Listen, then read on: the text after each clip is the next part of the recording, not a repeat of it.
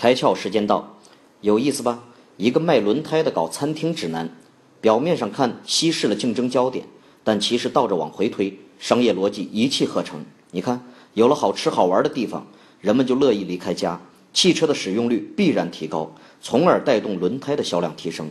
无独有偶，最近一直在帮一哥们儿在规划精油品牌，我们就在想，为什么直到今天，精油依然没有成为日常消费品？